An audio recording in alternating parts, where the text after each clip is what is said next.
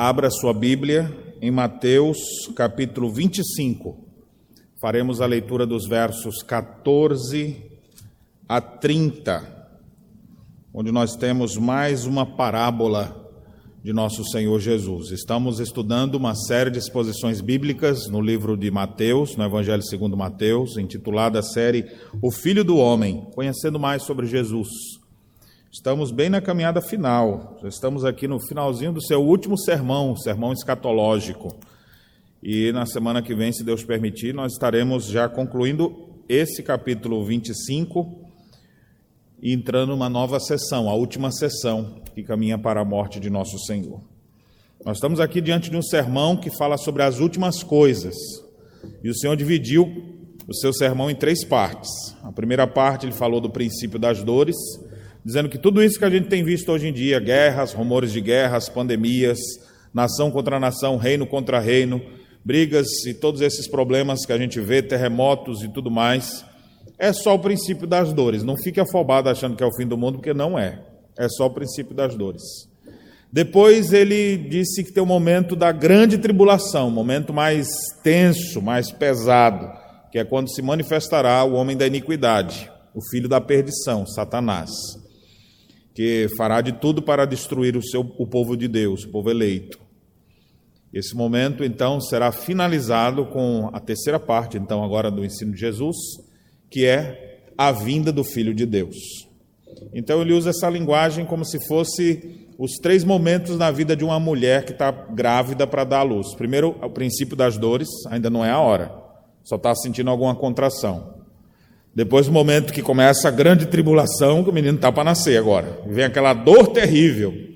Mas aí quando o menino nasce, aí vem aquela alegria, aquele regozijo por ver aquela criança. Então vai vir esse tempo de sofrimento intenso, mas depois, quando o Filho de Deus se manifestar, ele enxugará dos olhos toda lágrima e nos conduzirá para o seu reino eterno, triunfando sobre Satanás, vencendo o pecado e conduzindo o seu povo para a Nova Jerusalém celestial. Depois que Jesus falou sobre isso, ele quis trazer várias aplicações desse sermão escatológico. E as aplicações vieram em forma de parábolas, porque não tem coisa melhor para a gente entender uma verdade bíblica do que ilustrando, contando um caso aqui e outro, uma situação paralela, para que a gente desperte em relação àquela mensagem. E nós já vimos algumas delas, porque a sequência de parábolas, essa é a última parábola das parábolas utilizadas para aplicação desse ensino escatológico. A primeira parábola foi a parábola da figueira, onde nós temos ali instrução sobre vigilância diante da proximidade do dia.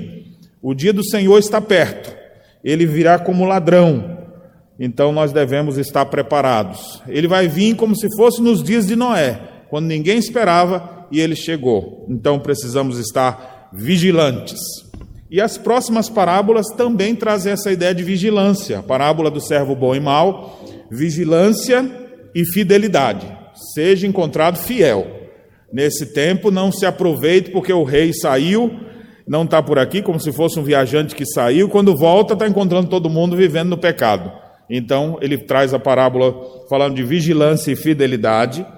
Semana passada nós aprendemos sobre a parábola das dez virgens, onde ele fala sobre vigilância e prudência, de estarmos preparados, não sermos como aquelas nécias que estavam totalmente despreparadas, mas a ideia é vigilância e prudência. E a última parábola que nós vamos ver hoje fala de vigilância e serviço. É a parábola dos talentos. Então vamos fazer a leitura dessa parábola, vamos compreender essa parábola e vamos extrair lições para a nossa vida. Atente então para a leitura que farei dos versos 14 a 30. Assim nos diz a palavra do Senhor. Pois será como um homem que, ausentando-se do país, chamou os seus servos e, lhes confiou seus bens. A um deu cinco talentos, a outro dois, e a outro, um, a cada um segundo a sua própria capacidade, e então partiu. O que recebera cinco talentos saiu imediatamente a negociar com eles e ganhou outros cinco. Do mesmo modo, o que recebera dois ganhou outros dois. Mas o que recebera um, saindo, abriu uma cova e escondeu o dinheiro do seu senhor. Depois de muito tempo, voltou o senhor daqueles servos e ajustou contas com eles. Então, aproximando-se que recebera cinco talentos, entregou outros cinco, dizendo: Senhor, confiaste-me cinco talentos, eis aqui outros cinco talentos que ganhei. Disse-lhe o Senhor: Muito bem, servo bom e fiel. Fosse fiel no pouco, sobre o muito te colocarei. Entra no gozo do teu Senhor. E aproximando-se também o que recebera dois talentos, disse: Senhor, dois talentos me confiaste, aqui tens outros dois que ganhei. Disse-lhe o Senhor: Muito bem, servo bom e fiel. Fosse fiel no pouco, sobre o muito te colocarei. Entra no gozo do teu Senhor. Chegando por fim o que recebera um talento, disse: Senhor, sabedor que és homem severo, que ceifas onde não semeaste, e ajuntas onde não espalhaste, receoso, escondi na terra o teu talento, aqui tens o que é teu. Respondeu-lhe, porém, o Senhor: Servo mau e negligente, sabias que ceifo onde não semeei e ajunto onde não espalhei?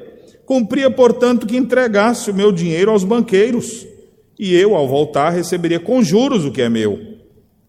Tirai-lhe, pois, o talento e dai-o ao que tem dez, porque a todo o que tem se lhe dará e terá em abundância, mas ao que não tem, até o que tem lhe será tirado.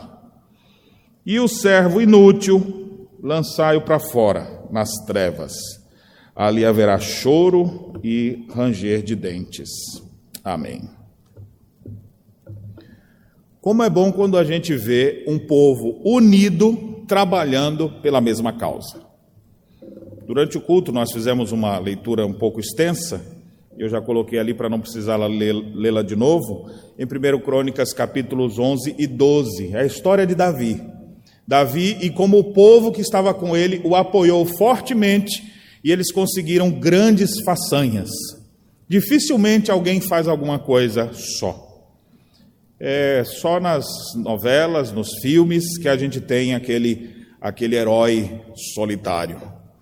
Na história real, na história bíblica, nós vemos grandes conquistas, grandes coisas sendo feitas na união de um povo, trabalhando juntos por um mesmo objetivo.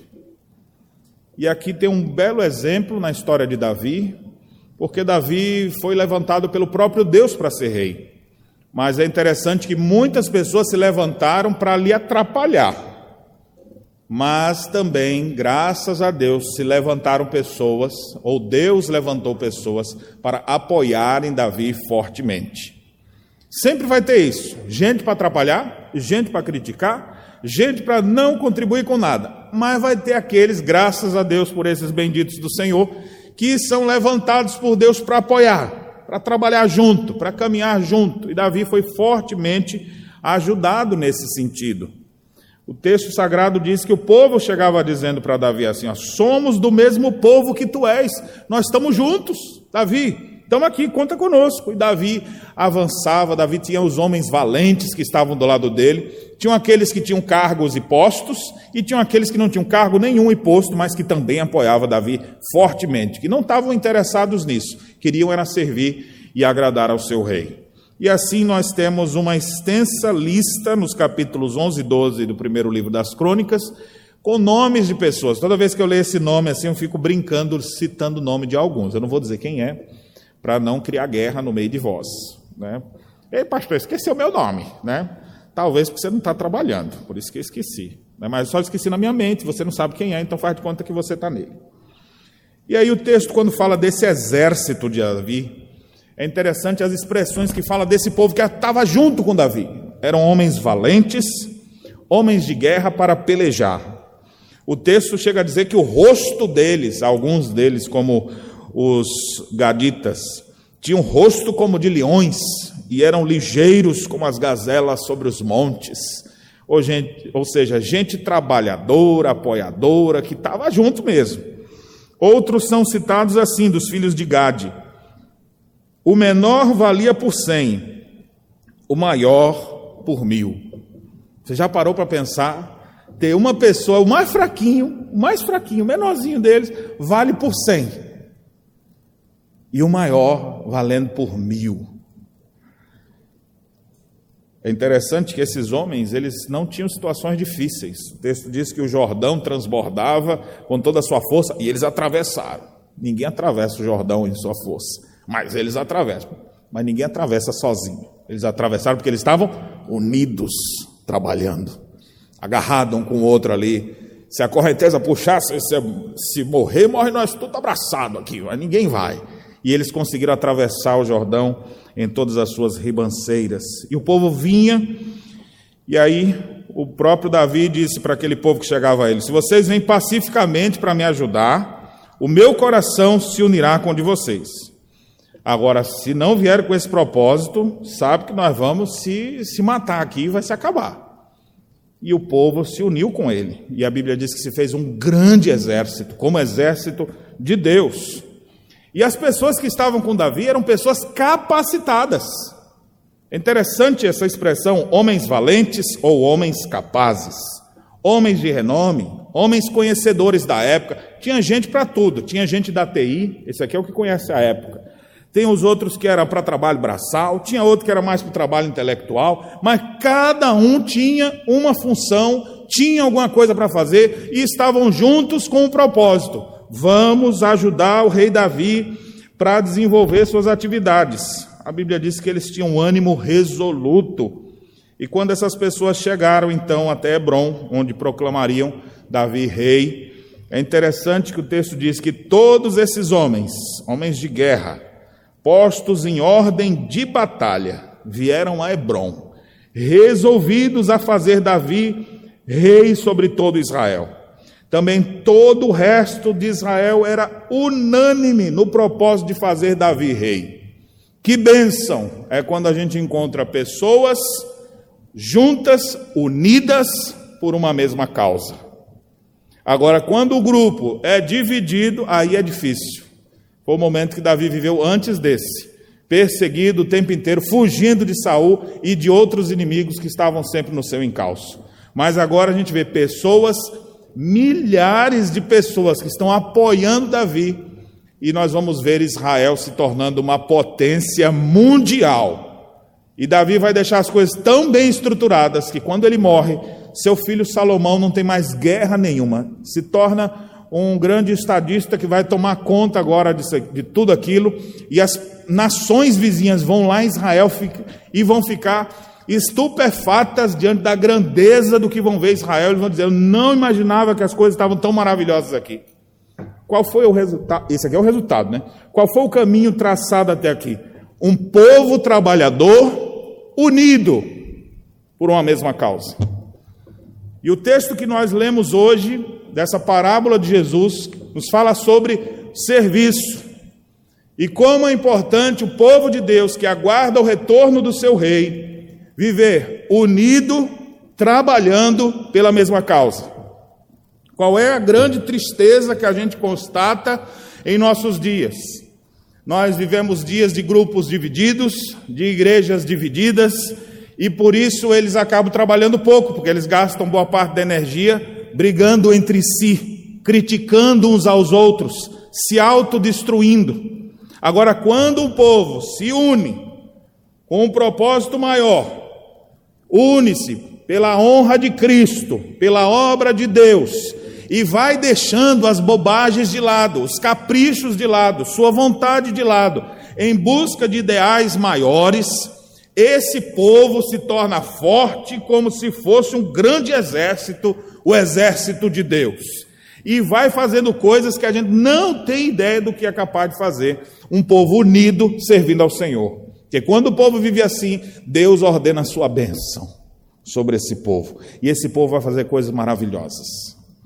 Meu objetivo, irmãos, nessa pregação, é despertar a igreja para essa necessidade de sermos um povo animado para o serviço mas não cada um trabalhando por conta, não cada um fazendo sua carreira solo, mas todo mundo trabalhando debaixo do cajado de Cristo. Todo mundo trabalhando na mesma direção, olhando para a mesma frente e não lutando batalhas perdidas que não vão levar a nada. Precisamos nos unir em serviço. E dentro do contexto das parábolas que Jesus traz aqui, é exatamente despertar o seu povo para a eminente volta do Rei Jesus.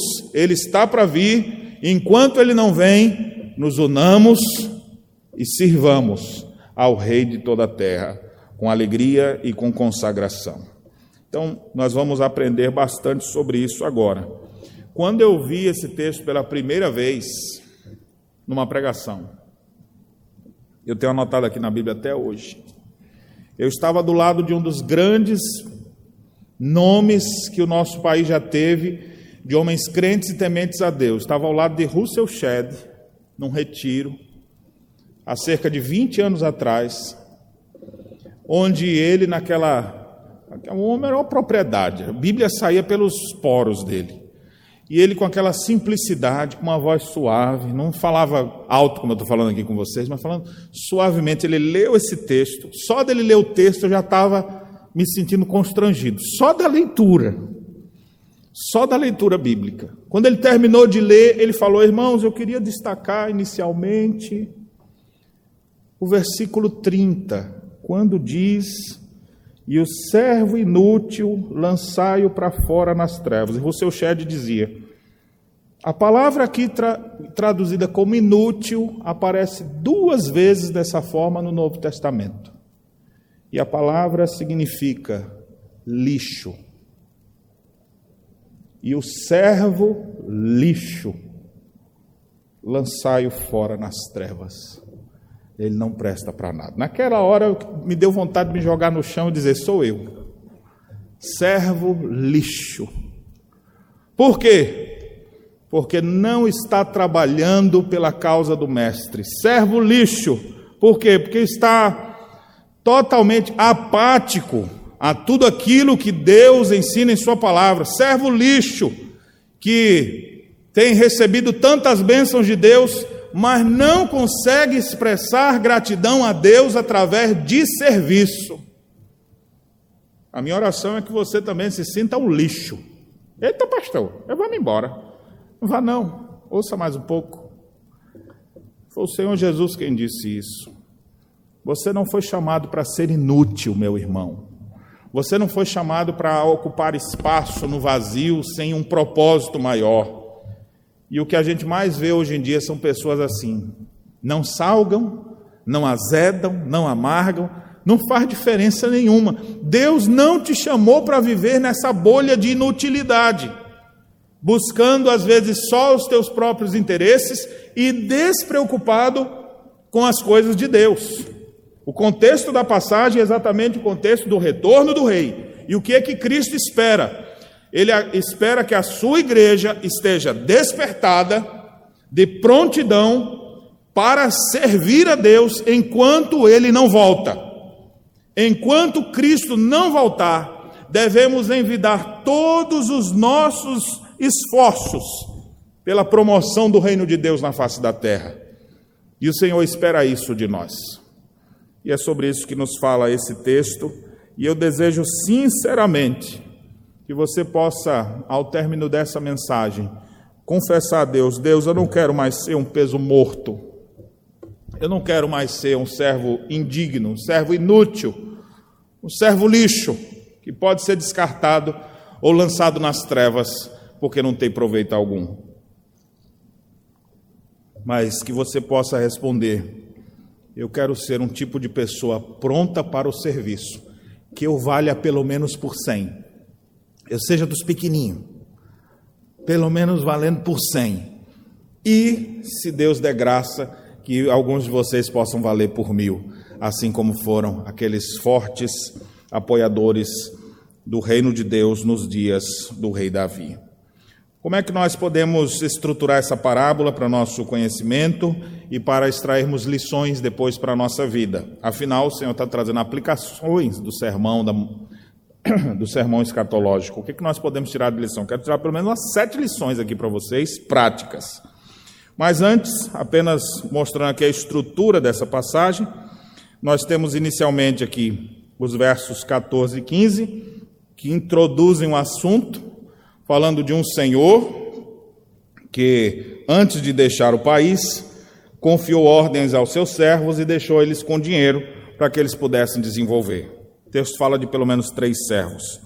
Os versos 16 a 18 mostram o que, que esses servos fizeram assim que o patrão botou o dinheiro na mão deles e foi para uma viagem no exterior. Depois, versículo 19 fala que ele, quando menos esperado, passou muito tempo, mas ele voltou.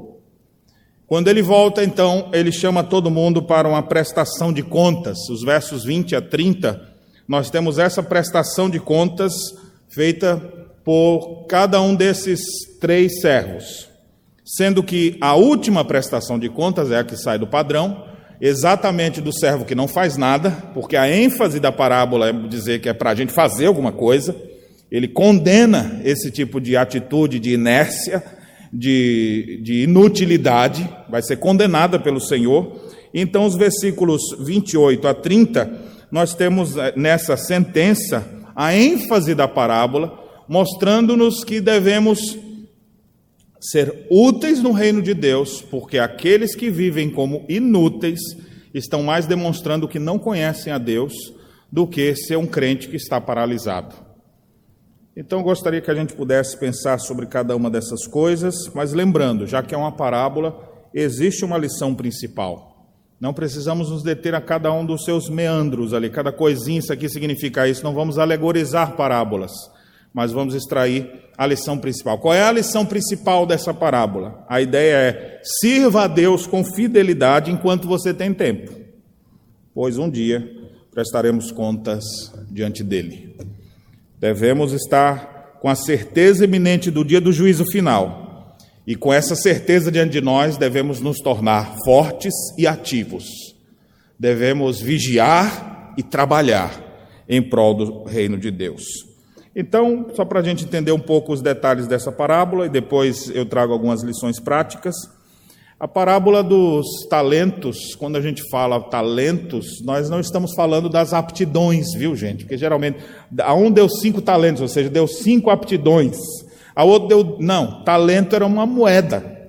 Para a gente contextualizar, era como se dissesse assim: para um, são três servos que vão receber aqui as, o dinheiro, é um grande empresário, vamos pensar assim, um homem que tem bastante dinheiro, e ele fala: Olha, eu vou sair do meu país, mas eu tenho meus servos, meus funcionários, eu vou dar um benefício para vocês, vou deixar um dinheiro na mão de vocês. Quando eu voltar, eu quero ver meu dinheiro rendido. Aí o cara fala: Com certeza, do jeito que o juros está alto hoje em dia aí, eu vou receber o seu dinheiro, vou trabalhar por isso e poderia até ser beneficiado por ficar segurando o seu dinheiro durante esse período. E aí você tem aqueles homens então que recebem, né, cada um recebe uma quantia em dinheiro. Um recebeu cinco talentos, que aqui eu vou apenas para efeito ilustrativo, por favor, não diga que o pastor disse que é, esse é o valor de um talento. É como se dissesse assim: a um recebeu 50 mil dólares, ao segundo deu 20 mil dólares, e ao terceiro deu 10 mil dólares. Aí você fala: opa, eu gostei desse dinheiro, faz o câmbio aí, uma média de 5 reais para fazer o câmbio, aí você já falou, opa, esse dinheiro dá para fazer umas coisas aqui para mim. Então, ele deu a cada um, é interessante que ele distribui o dinheiro. Esse chefe aqui, ele é perspicaz, ele entende quem são seus funcionários. Ele tem a percepção, e o texto diz assim: que ele deu a cada um conforme a sua própria capacidade. Então ele viu: esse aqui não posso dar muito dinheiro, não, porque ele nem sabe o que faz. Então esse aqui eu só vou dar um talento. Para esse outro aqui, não, esse aqui é mais esperto que aquele, vou dar dois, mas aquele ali é o, é o mais sabido de todos. Esse aqui é o mais entendido de todos. Vou dar cinco talentos para ele. Esse aqui eu vou dar mais porque eu sei que ele vai cuidar melhor. Ou seja, o chefe aqui, o patrão, o senhor, ele entende da capacidade de cada um, do QI de cada um, das aptidões que cada um tinha. E de acordo com o nível de desenvolvimento de cada um, é que ele faz. Você não faz isso também? Tem coisas que você não pode dar para determinadas pessoas, você sabe que ele não vai saber fazer. Então você vai dar, por exemplo, quando você tem filhos pequenos, você vê, ó, até tal coisa eu posso dar para o meu filho fazer. O filho já tem sete anos, opa, já dá para fazer um pouquinho mais. Tem dez, já tem mais aptidão para fazer isso aqui. Então, antes disso, você fala: não, ainda não. Você vai percebendo. Então, esse chefe aqui, esse senhor, percebendo a capacidade de cada um, é que distribui. Vem a segunda parte do texto agora, versículos 16 a 18, onde eles vão desenvolver o que, o, alguma coisa. O primeiro que recebeu, é interessante, o texto diz que ele saiu imediatamente a negociar. Então ele tem, entendeu assim: não tenho tempo a perder. Meu chefe me confiou uma grana pesada e eu vou procurar administrar esse dinheiro bem e fazer ele render o máximo que eu puder.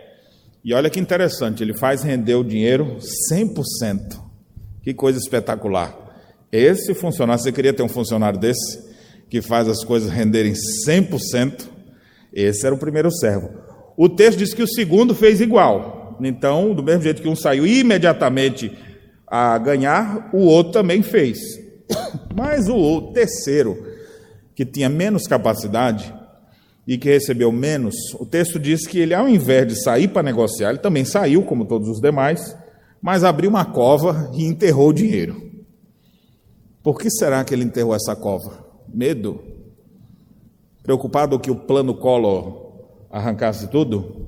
Preocupado que a guerra na Rússia desse alguma pane na economia e tirasse o dinheiro de todo mundo? O que, que ele estava preocupado? Aqui não tem algumas informações, mais adiante ele vai dizer o que passava no seu coração. Mas aqui a gente só sabe de uma coisa: ele pegou aquilo ali e ele não foi negociar, ele ficou com aquele dinheiro parado, inerte. O texto diz então que aquele servo, aquele, oh, desculpe, aquele senhor retorna do país numa hora que eles não esperavam, e agora vai fazer o ajuste de contas, essa expressão que aparece no verso 19. Vamos fazer o acerto de contas. Cadê os funcionários? Já, já avisaram que eu cheguei? Vamos lá, prestação de contas. Funcionário não demora para mim, não. Vem correndo logo, são servos daquele senhor. E aí vem o primeiro. É interessante que a conversa dele é bem objetiva. Senhor, me deste cinco talentos, tome aqui logo os outros cinco. Tome aqui os dez, foi isso que eu ganhei aqui. Não tem muita conversa, ele tem resultado. Ele não tem discurso, ele tem ação. O senhor só me deu cinco, tome mais cinco, dez é teu. Alguma coisa mais? Aí, aí o chefe olha assim e fala: Ô oh, servo bom e fiel, mas eu gosto desse rapaz. Entra no gozo do teu Senhor. Vai, vamos fazer um banquete aqui. Você, você é uma maravilha. Eu quero você sempre perto de mim. Vem para cá. Daqui a pouco chega o outro. Mesma coisa. A capacidade era menor. Mas mesmo assim, ele faz a mesma coisa. O Senhor me deu dois talentos, tome aqui outros dois que eu ganhei, aqui do jeito que o Senhor, o senhor pediu. O Senhor olha assim e fala: esse menino é bom também, viu? Não tem a mesma capacidade daquele. Mas o que dá na mão dele, ele faz tão bem feito quanto aquele. Vem para cá, servo bom e fiel. Mesma expressão que é dita para um é dita para o outro. Servo bom e fiel Foste fiel no pouco, sobre o muito te colocarei. E Deus agora dá mais coisas na mão dele. É interessante que agora chega o terceiro. O que é que o terceiro tinha que ter feito? Se seguir o mesmo padrão dos demais? Esse terceiro não era presbiteriano, por isso que deu essa pane toda aqui, né? Era para ele ter chegado aqui, senhor, o senhor me deu um talento, porque o senhor sabe que eu sou mais fraquinho mesmo, mas tome aqui outro talento. Obrigado por ter me confiado a oportunidade. Era só isso que era para ele fazer. Ou, no mínimo, falar assim, o senhor me deu um talento, mas eu, eu fiquei com muita dificuldade ali, deu uns problemas assim, mas eu consegui mais, mais 1,50. Tome aqui, ó. Um mais 50. Aqui, é metade de um talento, né? Já era alguma coisa. Tá, muito bem, eu, que bom que você produziu alguma coisa. Mas não, ele não fez nada, mas quem não faz nada geralmente tem o quê? Desculpa. Geralmente, quem não faz nada tem discurso. E o discurso é bonito, somebody love, né? Cheio da conversa. Ele chega assim, ó, chegando por fim, versículo 24. Senhor, sabendo que és homem severo, que ceifas onde não semeaste e ajuntas onde não espalhaste, cheio das conversas, né? Alguns entendem aqui que ele está até fazendo boas declarações de Deus, mas na verdade pode ser até que ele estivesse culpando o Senhor. pela inércia dele. Porque ele fala assim: Senhor, olha, eu sabendo que o Senhor é rigoroso, que o Senhor é, é, é duro nas coisas que o Senhor faz, e o Senhor semeia, ceifa onde não semeia, junta aqui. Eu fiquei receoso e escondi na terra: tome aqui o que é teu. Se o Senhor não fosse assim, tão duro, quem sabe eu não ia ficar com medo, eu ia ter pegado o dinheiro e negociado, mas o Senhor é assim, esse jeitão seu, ou seja, quem não faz tem desculpa e geralmente ainda lança a sua, a sua culpa por não ter feito sobre outra pessoa. Você já viu isso em algum lugar? Vocês já viram isso em algum lugar? Pessoas que não fazem, mas aí elas dão a justificativa. E geralmente a justificativa nunca é minha culpa. A culpa é sua. Se o senhor tivesse sido mais assim comigo, eu não tinha feito assim. Será que isso justifica? É interessante que, se justificasse, o, o Senhor aqui da parábola ia dizer: é verdade, rapaz, eu acho que eu tenho que mudar um pouco esse meu jeito de ser. Sou muito duro, eu sou muito braço de ferro. Não, pelo contrário, o texto diz assim: a resposta do Senhor, verso 26, servo mau e negligente. Quem é o ruim da história? O ruim não é o patrão que deu a ordem, mas o ruim da história é o servo que foi mau e negligente. Sabias que ceifo onde não semeei e ajunto onde não espalhei? Ou seja, você não falou isso a meu respeito? Se você sabe disso, você não devia então era ter cumprido, é, cumpria, portanto, que você entregasse meu dinheiro aos banqueiros e ao voltar eu receberia com juros o que é meu? Ou seja, você se autocondena dizendo que eu sou todo assim, e se eu sou o que você está dizendo que eu sou, então não, você não deveria ter feito muito mais? Não devia ter corrido e produzido como aqueles outros fizeram? Mas você fez foi enterrar. Só que agora vem a sentença. Para os outros dois, não houve sentença, houve recompensa. A recompensa porque trouxe cinco, entra no gozo do teu Senhor. A recompensa porque trouxe dois, entra no gozo do teu Senhor. A recompensa para esse aqui não existiu, mas há um castigo, há uma ira, há uma manifestação do furor desse chefe. E aqui nós temos a ênfase da parábola, exatamente mostrando nos versos 28 a 30 a condenação para com esse homem que é chamado aqui de servo inútil. Tirai-lhe, pois, o talento e dai-o ao que tem dez. Então, aquele que já tinha feito muito, agora recebe mais. Porque sempre vai ser assim. Aquele que é fiel, Deus sempre vai dar mais. Vai dar mais, vai fazer crescer, vai fazer avançar. Mas ao infiel, ele diz: todo aquele que se dá, que tem, terá em abundância. Mas o que não tem, até o que tem lhe será tirado. Vai continuar nessa, nessa vida, nessa mediocridade, nessa inércia, então vai perdendo cada vez mais e perdendo e perdendo e perdendo. E esse então, para o Senhor, qual a utilidade dele? A utilidade dele? Não tem nenhuma utilidade. Por isso é chamado aqui de servo lixo, servo inútil, servo indigno de receber na mão aquilo que era meu. Lançai-o para fora nas trevas ali haverá choro e ranger de dentes. Meus irmãos, essa parábola pode trazer importantes aplicações para a nossa vida. Eu não vou esgotar todas as aplicações dela, mas eu quero extrair pelo menos sete. Sete lições práticas para a nossa vida, já que a aplicação de um sermão não é tão teórico quanto prático. E também porque, conforme veremos, Teologia, boa teologia, vem acompanhada de ação prática. Má teologia não produz isso. Lição principal: trabalhe diligentemente enquanto aguarda o retorno do Rei. Cristo está por vir. O que, é que ele espera de nós? Que aqui é a essência da, palavra, da parábola. Que cada um seja fiel no uso das oportunidades de serviço que o Senhor lhe deu que cada um de vocês, repito, seja fiel no uso das oportunidades de serviço que o Senhor tem lhe dado. Não seja um servo inútil. Ou melhor, no reino de Deus não há servos inúteis. No reino de Deus, cada um tem uma função. No corpo de Cristo, cada um tem um serviço a fazer. Sirva a Cristo. Muitos não estão servindo a Deus, sabe por quê? Porque estão servindo a outra coisa. Porque todos servem a alguém. A ideia de servir, na Bíblia, também traz a ideia de adoração. Servir ao Senhor, e Fulano estava servindo ao Senhor, ele estava adorando ao Senhor. Serviço cultico. A própria palavra liturgia, ela tem em sua essência a ideia de homens trabalhando, servindo na, na, nos povos de cultura norte-americana, o culto é chamado de serviço. Agora vai começar o serviço. Agora vai começar o culto. A nossa adoração, o nosso serviço. Ou seja, se alguém não está servindo ao Senhor, é porque está servindo, adorando outra coisa.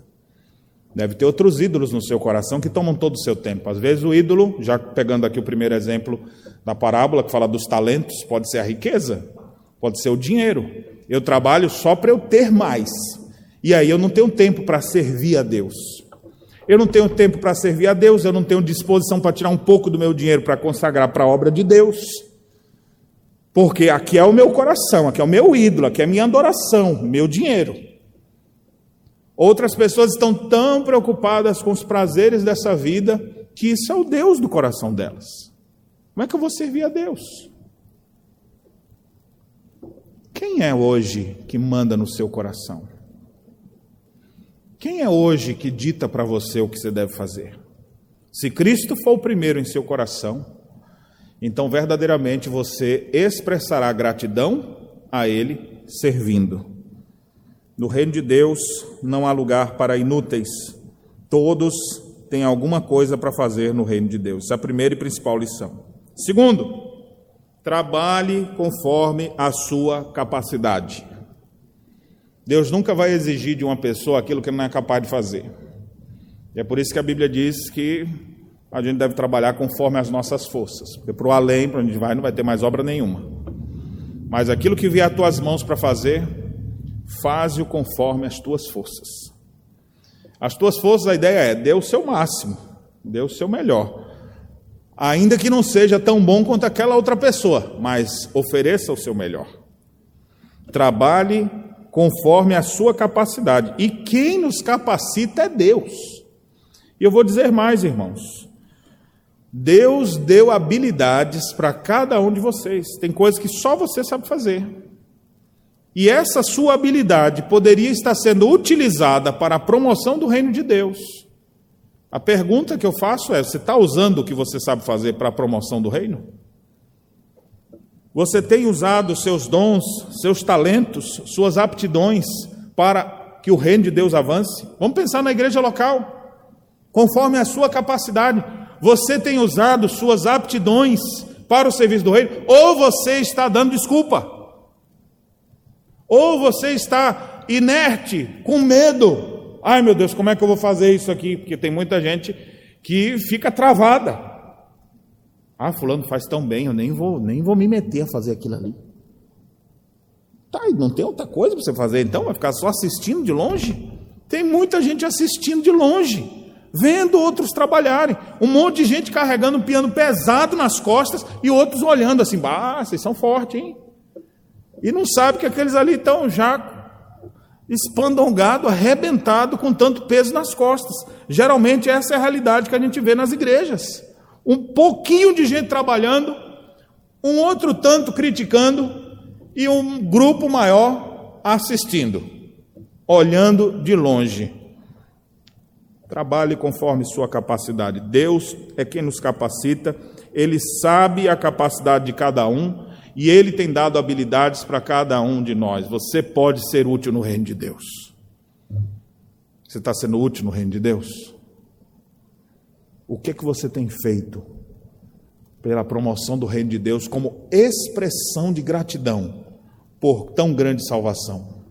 O trabalho no reino de Deus nunca pode ser um peso. nunca pode ser enxergado como, ah, meu Deus do céu, eu tenho que fazer alguma coisa, ai meu Deus, mas olha, eu não queria não. E o serviço é um indicativo da minha expressão de gratidão. Eu entendi a obra da cruz, eu entendi para onde eu tinha que ir. Eu entendi que o meu pecado, o que ele podia me causar, e o Senhor me livrou disso. Meu coração é tomado por uma gratidão tão grande pelo que ele fez por mim, que eu quero agora servi-lo com todo o meu ser. O apóstolo Paulo declara em Atos capítulo 20, nós lemos. Ele chega a dizer: Olha, eu não sei o que me espera em cada cidade. Vocês são testemunhas, isso conversando com os presbíteros de Éfeso. E ele fala: Olha, eu só sei de uma coisa: cadeias e perseguições me esperam, mas em nada tenho minha vida por preciosa. Precioso para mim é testemunhar do Evangelho de Jesus Cristo. Precioso para mim é trabalhar em prol do reino de Deus. Vocês são testemunhas disso. Nós precisamos, irmãos, trabalhar conforme a capacidade que Deus colocou na mão de cada um de nós. Pare de dar desculpas ou de racionalizar diante das circunstâncias e trabalhe conforme aquilo que Deus botou na sua mão. Terceira lição: trabalhe diligentemente. É interessante que na parábola diz que os que trabalhavam imediatamente saíram e foram negociar. Qual é o princípio que a gente extrai? Os servos fiéis a Deus vão trabalhar diligentemente, eles vão ter pressa em realizar a obra de Deus, porque eles sabem que tem muito trabalho pela frente. Vez por outra eu cito aqui a realidade aqui do nosso estado do Rio Grande do Sul, dos menos evangelizados do país. Você tem cerca de 500 cidades e nós não temos igreja em 10% delas ainda. Um monte de cidade que não tem uma, sequer uma igreja com 20 membros. Não tem ninguém. Quando é que a gente vai ver esse trabalho avançando? Quando a igreja do Senhor Jesus se unir como um bloco e entender: essa é a missão do Senhor para nós e eu quero me encaixar. Pastor, onde é que eu posso ser útil? Eu não quero ser um inútil. Onde é que o Senhor pode me encaixar aí? Conforme a minha capacidade. Eu sei que eu, ó, pregar não é, meu, não é muito meu jeito, cantar, eu até posso cantar, porque eu canto todas as músicas igual. Tem gente que canta tudo igual, né? Então, quem sabe a gente lhe bota em outra frente, né? sem ser de cantar. Mas alguma coisa você vai poder fazer. Deve ter alguma coisa que você tem utilidade. E quando você estivesse trabalhando, seja em que frente for, trabalhe diligentemente. Eu quero dar um, um breve testemunho aqui de como eu comecei na igreja. Eu me lembro que quando eu me converti, eu olhava para tudo eu queria servir a Deus. Porque o Senhor me tirou das trevas, tinha 17 anos, perdido, e agora eu vim para a igreja, eu ficava vendo minha, minha esposa, na época minha namorada, cantava no grupo de louvor da igreja. E eu ficava lá olhando assim, que lindo, não sei tocar nada, não sei cantar nada. Ou sei cantar tudo, né? Geralmente canto todas do mesmo jeito. E aí ficava olhando assim, não, aquele microfone não é para mim. Tocar também não é para mim. Mas aí eu via que eles deixavam os cabos assim bagunçados, assim, solto no chão. Aí eu cheguei para o líder e falei, eu podia enrolar os cabos no final do culto? Para ficar guardado assim. Aí ele olhou assim, espantado. Hoje eu sei por que, ele estava espantado, né? Porque ninguém faz isso, né? E aí eu fui, comprei uns, uns plásticos, comprei não, arrumei em algum lugar uns plásticos assim, botava cada cabinho enrolado, botava dentro do saquinho e guardava. Não tinha ninguém fazendo aqui, deixa eu fazer isso aqui. Eu me lembro que o pastor ia pregar nos lugares, pastor, deixa eu levar sua pasta. Só para estar no meio. Ele, não, não precisa, deixa para mim aqui, deixa eu carregar essa pasta. E eu gostava de levar a pasta dele, era pesada. É por isso que até hoje ainda uso pasta, né? Acho que lembranças daquele início na fé. Coisas assim que ninguém estava querendo fazer. Cresci com um diácono, querido também, irmão Marconi. Às vezes ele ia banco por banco da igreja, passando a mão para ver se alguém não grudou um chiclete. Ele falou: Não, aqui eu quero tudo bonitinho para a casa do Senhor. E ele revisava os bancos. E enquanto passava a mão nos bancos, ficava vendo eu olhando ele lá, trabalhando assim, e ele ainda orando. Enquanto estava na igreja, Senhor, que as pessoas que forem sentar aqui possam ser alimentadas com a tua palavra, e procurando ali, pegava os papéis e juntava tudo, fazendo com alegria. Alguma coisa você pode fazer, irmão, nem que seja arrancar o chiclete que está embaixo do banco aí, enrolar um cabo na igreja, ficar na porta da igreja, dar boa noite para quem está chegando. Alguma coisa você pode fazer, compartilhar, às vezes, o boletim da igreja com outras pessoas compartilhar o versículo do mês nas suas redes sociais. Alguma coisa você pode fazer. Trabalhe diligentemente. Tenha pressa em realizar. Tenha iniciativa. A pior coisa do mundo que existe é a gente parada. Gente sem iniciativa. Gente preguiçosa. Que olha a necessidade. Tem uns que ficam olhando ainda assim, né? Oh, passou já. Até me veio uma vontade de ajudar, mas eu resisto e ela passa. Ou gente que não tem iniciativa nenhuma, rapaz. Está vendo a pessoa vindo com um monte de pacote na mão ali assim, e o outro fica olhando assim. Está pesado, né? E vai olhando, não tem iniciativa. Tem coisa pior do que a gente sem iniciativa. Meu irmão, peça a Deus para te dar um start um, para te dar um, um para te acender alguma coisa na sua cabeça, para você ver a necessidade e querer atender. Agora, às vezes, a falta de iniciativa é confundida com preguiça, e é pecado, viu? Você ficar parado, você vê a necessidade de não querer atender, ou às vezes não é ficar olhando ela passar, não, é viu que está ali e você vira para lá. Não estou vendo para não ser culpado de ter visto a oportunidade. Então, ele desvia o foco. Meus irmãos, a lição que eu trago para vocês é: trabalhem diligentemente. Nós precisamos da alegria de ver bons servos trabalhando e automaticamente inspirando a igreja. Coisa boa é quando a gente vê uma pessoa dedicada trabalhando. Coisa boa é quando eu vejo uma mãe com um filho pequeno vindo para a igreja. Aí vem de manhã, vem de noite de novo. Eu falo, oh, coisa bonita ver pessoas servindo ao Senhor, dando do seu gás. Fez alguma coisa, aí já, olha, pelos próximos 15 dias, estou cansado. Como é bom quando a gente vê gente dedicada, trabalhando, serve de inspiração.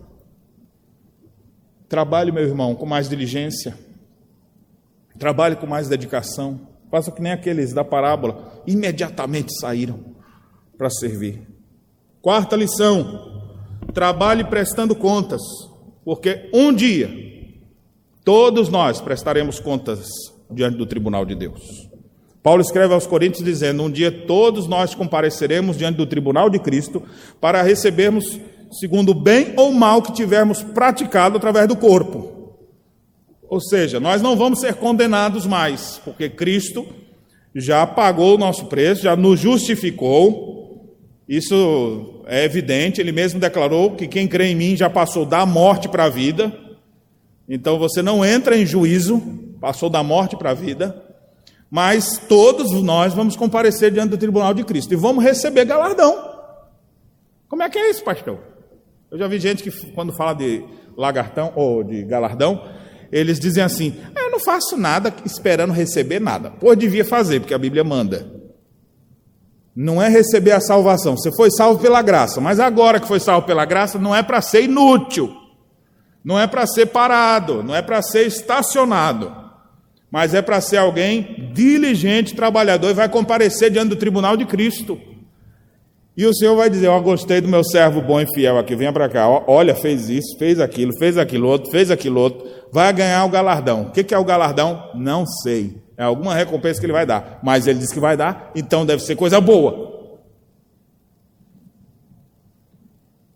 Você vai receber recompensas. Ou vai também ser denunciado ali. Rapaz, você viu a oportunidade que você tinha? E você deixou de fora. Você viu como você foi negligente naquela hora? Apareceu isso na sua mão. Te procuraram, perguntaram ainda. Você viu a necessidade, não atendeu.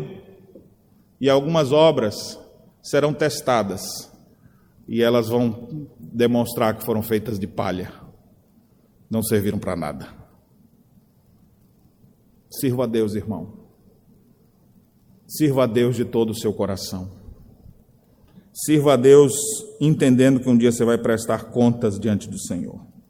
Se um dia você vai prestar contas diante de Deus, já vai se acostumando com isso. E viva uma vida com transparência e serviço. Preste contas. Como igreja do Senhor Jesus, O próprio Senhor Jesus disse que a nossa luz deve brilhar. E mais, Mateus capítulo 5 ele diz: Assim brilha a vossa luz diante dos homens, para que vejam as vossas boas obras e glorifiquem o vosso Pai que está nos céus. O mundo tem que ver nossas obras. Para quê? Para nossa promoção? Claro que não. Para que o nome do Senhor Jesus seja glorificado. Como que ele vai ver nossas obras? Se a gente não fizer nada. Faça coisas e preste conta. Porque isso deve fazer parte da vida. Eu não presto conta da minha vida para ninguém. Só, só devo prestação de conta para Jesus. Pois é, você vai prestar para ele, já se acostuma a demonstrar para as pessoas também a sua vida, o seu exemplo, a sua transparência e o seu serviço. Um dia prestaremos contas diante do nosso Pai Celeste. O que é que você tem feito com a sua vida, com seu, seus dons e talentos? É bom você fazer isso, sabe por quê? Porque às vezes você não tá, aparentemente não está fazendo nada, mas está fazendo muito. Quem sabe você tem gastado muito tempo em oração. Quem sabe você tem é, orientado pessoas e, e, ajudado pessoas necessitadas, às vezes tem ajudado pessoas com aconselhamento.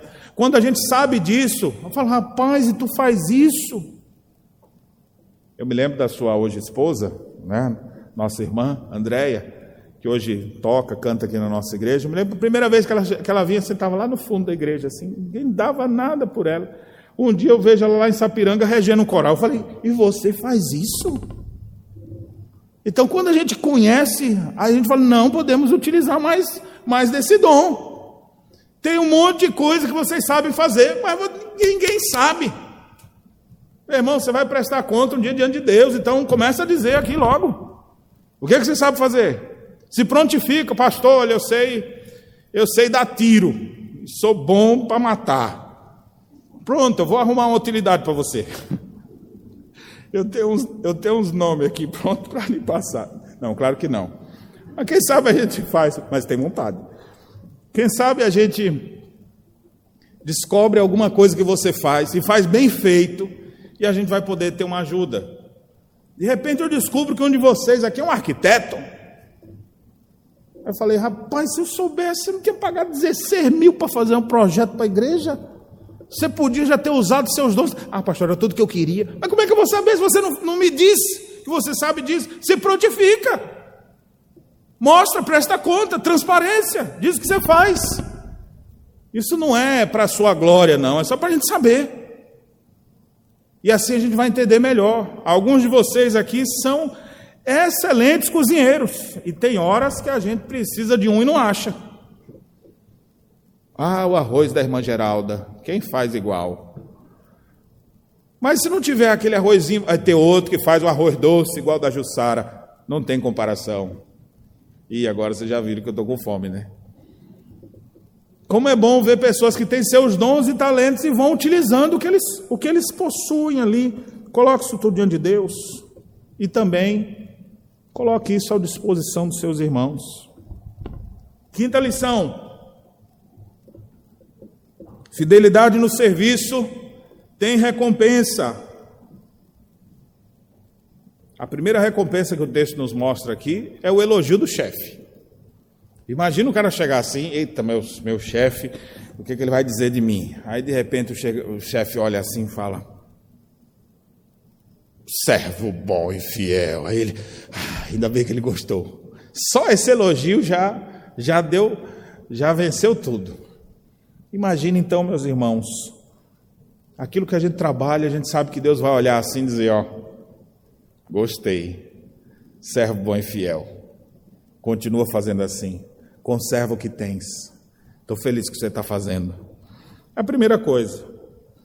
Mas aqueles que, que recebem seus dons e talentos, saibam que vai ter mais recompensa para vocês. Assim como aquele que não tinha nada recebeu cinco, daqui a pouco ele já tem dez, e ainda pega do que não fez nada, já tem onze. Deus vai sempre nos recompensando, vai nos dar novos recursos e novos talentos. Tem coisas que hoje você não faz e nem tem ideia de é capaz de fazer. Daqui a dois anos você vai estar fazendo.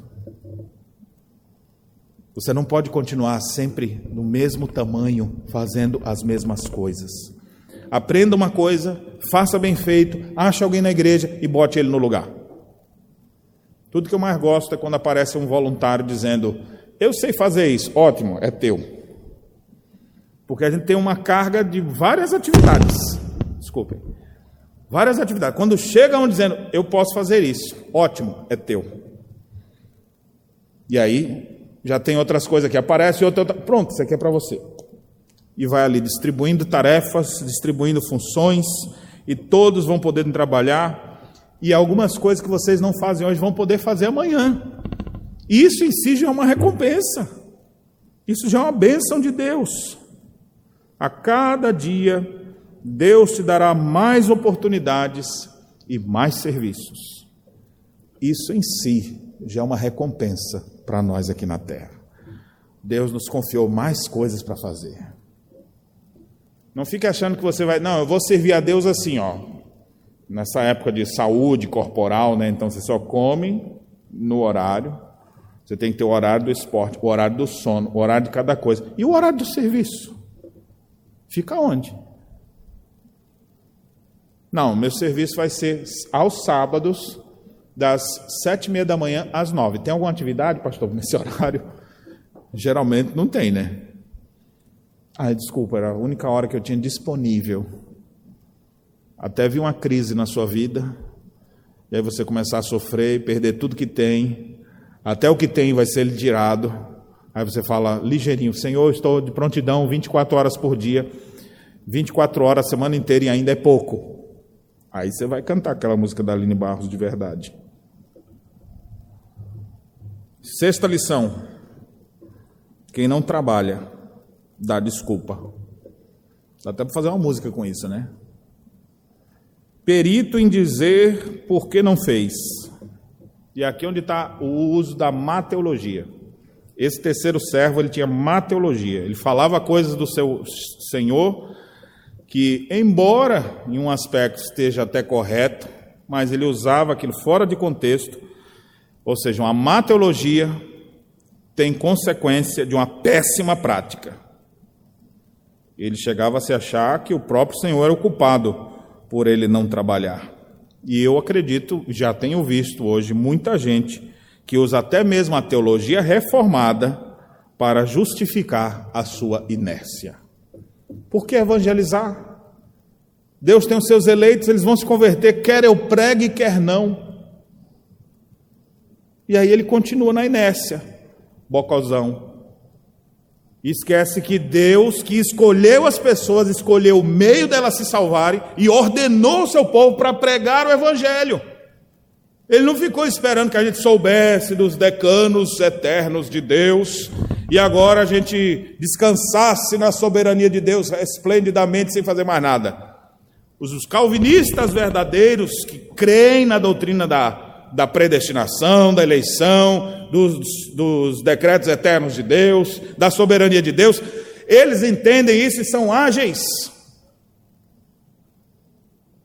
Porque eles entendem que se Deus escolheu todas essas coisas, quando eu trabalhar, Ele vai executar o que Ele programou, porque Ele mandou eu fazer isso. Eles vão ser trabalhadores dedicados e não inertes, e não pessoas inúteis no reino, é pior do que inútil, porque às vezes ainda faz, desencaminha outras pessoas também. É mesmo, né? É pior. Falou assim, e ainda às vezes cita até um pensador e fala: é mesmo, né? Então nem preciso fazer nada, né? Deus não precisa de mim para nada, né? Então não preciso fazer nada, né? Que aplicação miserável é essa? Eu sei quem Deus é e obedeço a sua voz. Fé está conectada com obediência. E obedi obediência tem a ver com o amor que nós temos para com o nosso Senhor. Jesus mesmo declarou: Se me amais, guardareis os meus mandamentos. Quem ama, obedece. Obediência é um ato de fé. A fé no Deus soberano, no Deus todo-poderoso. Agora, quem não trabalha, não só dá trabalho, ele dá desculpa. Ele tem razões. Eu queria muito ter a habilidade de destruir as ideias distorcidas que estão na sua mente que lhe impede de trabalhar. Porque você deve estar, enquanto eu estou falando aqui, você já deve estar justificando na sua mente aí. Eu não faço mais porque é por causa disso. A minha, minha vontade era ter um laser espiritual, assim, psh, destruir essas coisas de sua mente. Mas eu tenho pelo menos a esperança de que ao pregar essa palavra, Deus queira limpar sua mente dos pensamentos errados e arrancar as desculpas esfarrapadas, as, as argumentações, ainda que teologicamente bem elaboradas, mas com a prática errada, que vai ter péssimas consequências práticas. O que nós temos nesses dois primeiros servos é um excelente exemplo de boa teologia aplicada no dia a dia, na prática deles. Boa teologia aplicada. Eu sei quem ele é, então trabalho com dedicação. E ele olha para mim e diz: servo bom e fiel. Esse é crente. Esse é um homem de fé. O outro tem discurso, mas não é crente. E aqui vem minha última lição. O desprezo pelo trabalho árduo qualifica o incrédulo. O desprezo pelo trabalho qualifica o incrédulo. Como é que eu identifico o incrédulo dessa história? É aquele que não faz, aquele que tem desculpa, aquele que fica inerte. Ele é citado no texto como alguém que vai ser lançado fora nas trevas e ali haverá choro e ranger de dentes. Esse não é um convertido. Desprezo pelo trabalho indica quem é crente ou quem não é crente. Qual é uma das marcas de um verdadeiro servo de Deus? Fé operosa. Paulo escreve aos Tessalonicenses, reconhecendo neles a eleição, e uma das primeiras coisas que ele diz é por causa da vossa operosidade da fé.